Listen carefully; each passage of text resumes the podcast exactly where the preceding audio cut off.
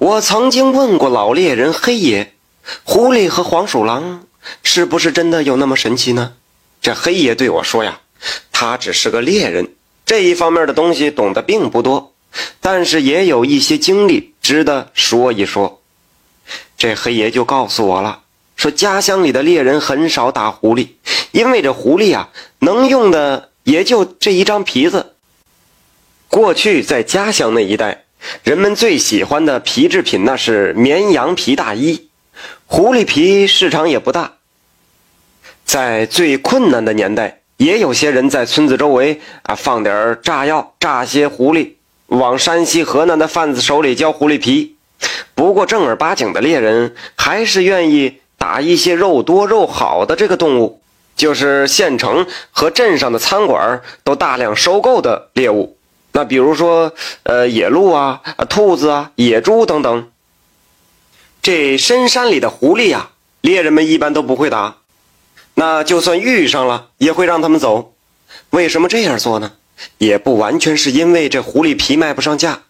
这祖祖辈辈的猎人都是这么做的。那非要追问，这黑爷也说不出个缘由来。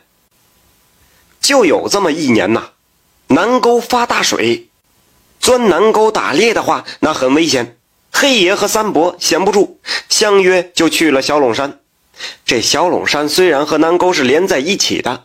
但是要上小垄山，必须绕过南沟的沟沟坎坎这路途比较远，进山起码也得七八天，在山里边露宿那是不可避免的。这黑爷和三伯上山三天后，收获很多。黑爷分析原因，这可能是南沟里闹水灾，很多小动物都逃到这个小垄山避难来了，所以他们这次算是交了好运。这猎人呐，也有一个忌讳，那就是贪心。猎人的信仰呢是山神，因为在猎人心中，这猎物都是山神赐予的。当进山已经有较大的收获的时候，就不应该再行杀戮，应该是尽早出山。如果不遵循这点规矩啊，那出问题是迟早的事儿。这也不是什么迷信。朋友们想想啊，当你已经获得不少猎物了。却还非要带着这些猎物继续狩猎的时候，那有些食肉动物啊，大型的食肉动物，那就会盯上你了，因为你随身带着他们的食物，甚至你本身就是他们的食物。这黑爷和三伯一看，这次进山不久，这野猪、野鹿都打到了，甚至还打了一只名贵的珍禽，叫飞龙鸡呀。这些猎物出山后，若拿到镇子上一卖呀，嘿，那够吃一阵子小米包谷面了。所以两人一商量，就找了个高地歇息下来，打算呢第二天就出山。那当晚天气不好，阴沉沉的，小陇山森林里的空气呀十分潮湿。这黑爷和三伯弄好防野兽的这个树杈之后。就躺在火堆燃烧后的灰烬旁聊天，聊到半夜才睡着。到后半夜的时候，黑爷睡梦中就隐隐约约有一阵细细的这乐器声传入耳朵。这声音并不大，但是这穿透力很强。黑爷虽然很困，但还是被惊醒了。黑爷一睁眼，发现。树林枝叶缝隙中的天呐，已经放晴了，因为天空有月亮。那阵睡梦中戏乐的声音还在时不时的传入耳朵中。黑爷一清醒，他心里就打了个激灵：这深山老林三更半夜的，有什么东西会在这儿奏乐呢？难道是见鬼了？黑爷紧张之下就用力摇醒了睡在他身旁的三伯。这三伯可能也在睡梦中和那乐器声音做斗争，黑爷一摇晃他，他就清醒了过来。两个人翻了个身，趴着朝那细乐声传来的地方，也就是对面的一片山坡望去。这只见崎岖的山路上啊，有七八个黑影正朝山顶上行走。这七八个黑影一眼就能看出不是人类。为什么这么说呢？因为让黑爷和三伯觉得怪异的是，这八个黑影排成一列，最前面的一个黑影竟然打着一个灯笼一样的东西，把前面的山势照得亮亮堂堂。紧随其后的两个黑影，嘴里边好像衔着什么乐器，时不时吹奏出一阵阵悦耳的声音。没错，就是这声音打扰到黑爷和三伯的美梦。这三伯眼尖，盯着这几个黑影观察了一阵子。等这几个黑影走到比较开阔的坡地上时，借着月光和那黑影灯笼的光，三伯终于看清这八个黑影竟然是八只狐狸。三伯这一惊非同小可，他赶紧把嘴凑到黑爷耳边说：“老哥，你看清没有啊？这八个怪物是狐狸呀！”黑爷没敢出声。皱着眉头，又仔细看了一阵子。这个时候，月光很亮，这八个黑影啊，已经爬到了山坡高处。两个人总算是彻彻底底看清楚了，这真是八只狐狸。走在最前面的三只是直立行走的，那后面五只和普通的狐狸一样，四爪行走。这才看清啊，为首的那只狐狸并不是打的什么声什么灯笼。而是他嘴巴里叼着一个灯泡一样的东西，发出来的亮光就照亮了前面一大片路。紧跟着，在他后面的两只狐狸嘴里边分别叼着一根长长的东西，时不时的还用前两只爪子扶一下。哎呀，那那股细细的乐器声，正是从这儿发出来的。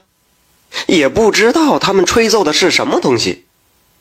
最后的五只狐狸只是跟着眼前走，不声不响的。啊三伯从手里边就拿起枪，小声对黑爷说：“这鬼东西成精来，打他娘的一枪试试。”黑爷赶紧是用手压住枪管，摇摇头，又把手指放到嘴巴前，嘘了一声。这三伯呀，有个好处，就是外出打猎的时候和黑爷从来都是一条心，听黑爷的。因为黑爷钻山的经验比他要丰富，所以黑爷说什么三伯都会听。后来呀，两人遇见了红毛人猿，三伯受伤了。虽然后来不再和黑爷搭伙进山了，但是两个人的感情呢也一直很好。三伯见黑爷这次不让他开枪，也就把枪放了下来。两个人是屏住呼吸，两双眼睛就盯着这八只狐狸走走停停。最后，看着他们就消失在了山梁的后面，那阵悦耳的乐器声呢，也逐渐消失了。黑爷这个时候才对三伯说：“这种怪东西可打不得呀，那打了对咱们俩只有坏处，没有好处。”三伯说：“也真是邪门啊！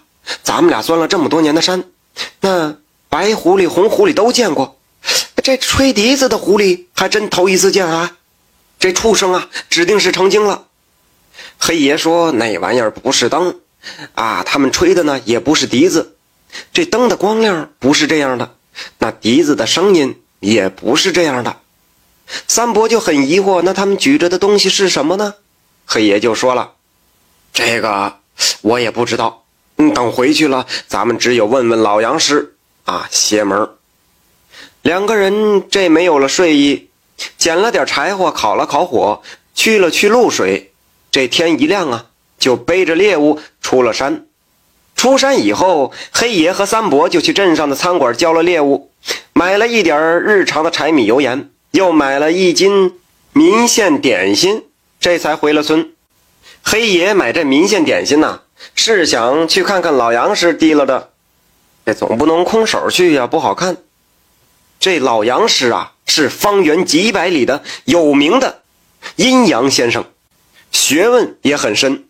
黑爷和老杨师本来就有点沾亲带故的，这次又想请教一下老杨师，问问他那点灯奏乐诡异的狐狸到底是什么。这老杨师看到黑爷和三伯来，也是很高兴啊，就煮了点罐罐茶，听黑爷讲完了他们的经历。老杨师就对黑爷说了：“嘿，你们这回遇见的呀，是有修为的狐仙，带头的那个起码修行有千年了，嘴里叼的不是灯，那是他的内丹。没有千年的修行，内丹是不会这么亮的。黑爷就又问了，说那后面呃吹乐器的那个狐狸呢？这吹乐器的狐狸呀，修为也该过了五百年了。我们老祖宗把那乐器叫做胡乐，那乐器可是个宝贝，人类呀一般得不到。三伯这时候就插嘴问了，说这群狐狸这三更半夜的这是要干什么呀？老杨师笑笑说呀，嘿嘿，这次南沟发大水，这群狐狸的巢穴估计是被水淹了。这才搬到小陇山上，咱们人类有乔迁之喜，不也是要吹吹打打、放放鞭炮吗？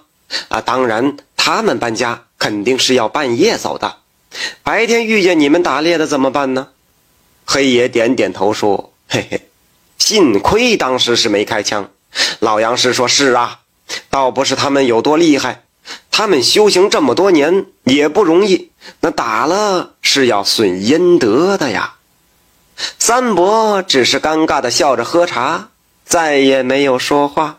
这心里边也是比较庆幸，幸亏听了黑爷的了，没有朝那群狐仙开枪，不然这后果可是不堪设想啊！